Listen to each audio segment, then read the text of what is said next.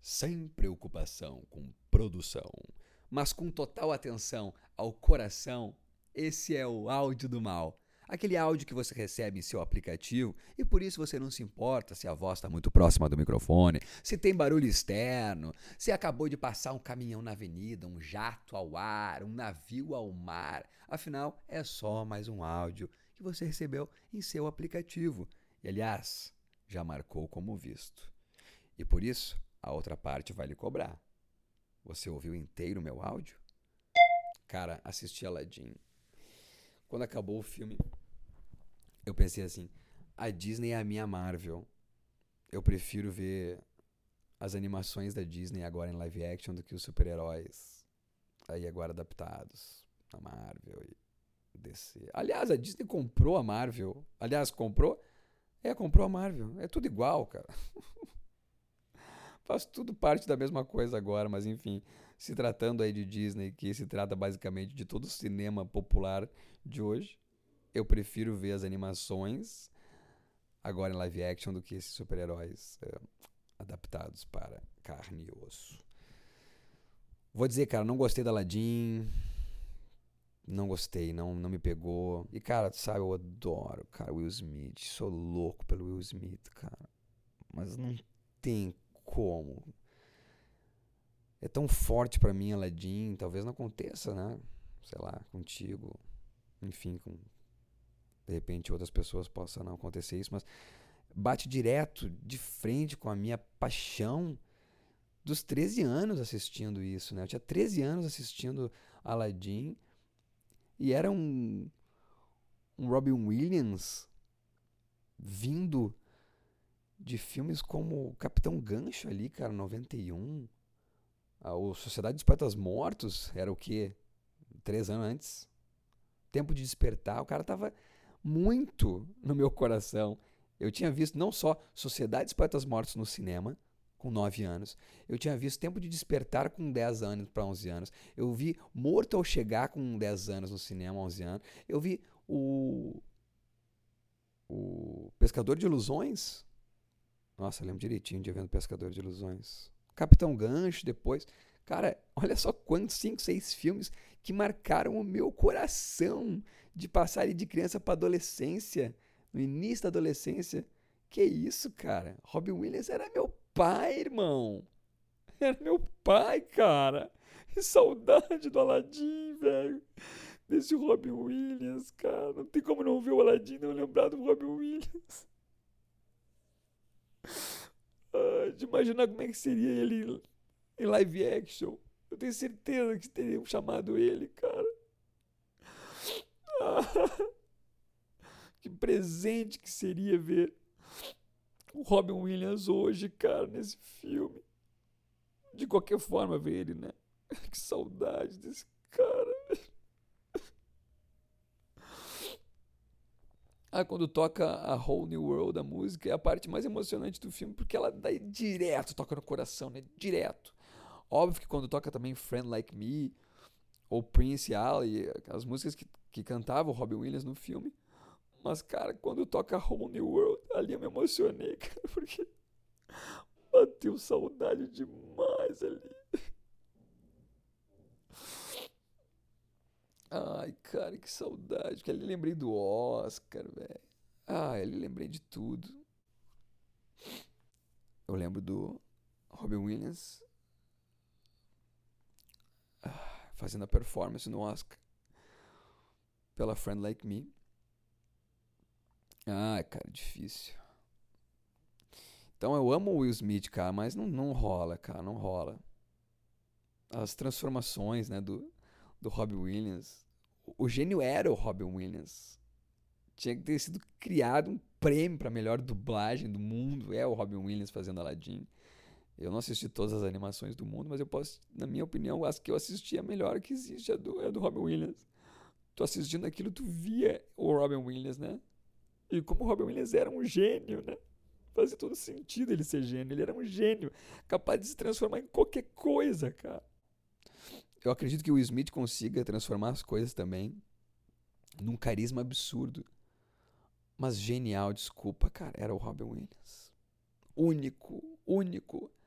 E por isso que eu acho lindo que na animação, quando ele.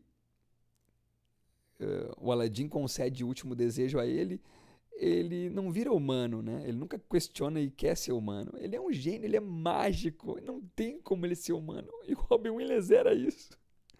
O Robin Williams era inumano, né, cara? No melhor dos sentidos dizer isso. Estou dizendo isso, né? Ele era inumano, ele era. Cara. É uma energia, não sei outra palavra.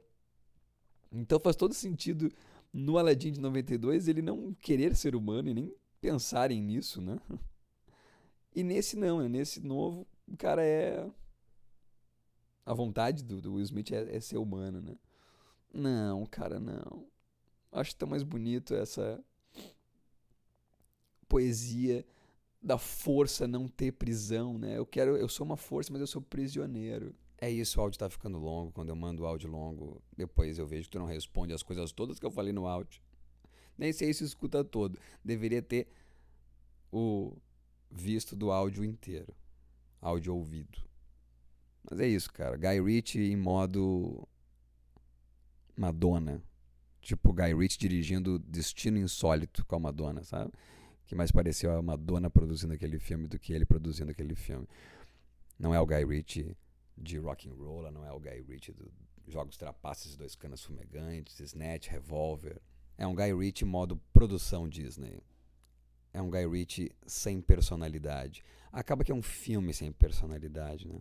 No momento em que ele não permite, eu não sei porquê, se é tanto CG, o gênio do Will Smith não se transformar nem num terço nas coisas das coisas que o Robin Williams se transforma no primeiro filme. A quantidade de coisas, cara, parecia que aquele gênio tinha tomado um ácido, cara em 92. Cadê essa quantidade de transformações? Não tem. Nunca vou esquecer o Aladdin se transformou, o gênio se transformando no Jack Nicholson. Era tanta referência no primeiro filme. Aqui, sabe, não tem personalidade, acaba assim não tendo uma persona. Parece que a personalidade do gênio é esse Will Smith que quer virar humano. E aí fica chato, né? Fora que essa carica, carica, carica cari caracterização, a caracterização, a caracterização do gênio ficar fortinho o tempo todo. Ah, não. O gênio ficava forte no primeiro filme, mas era quando ele era gênio do Jafar.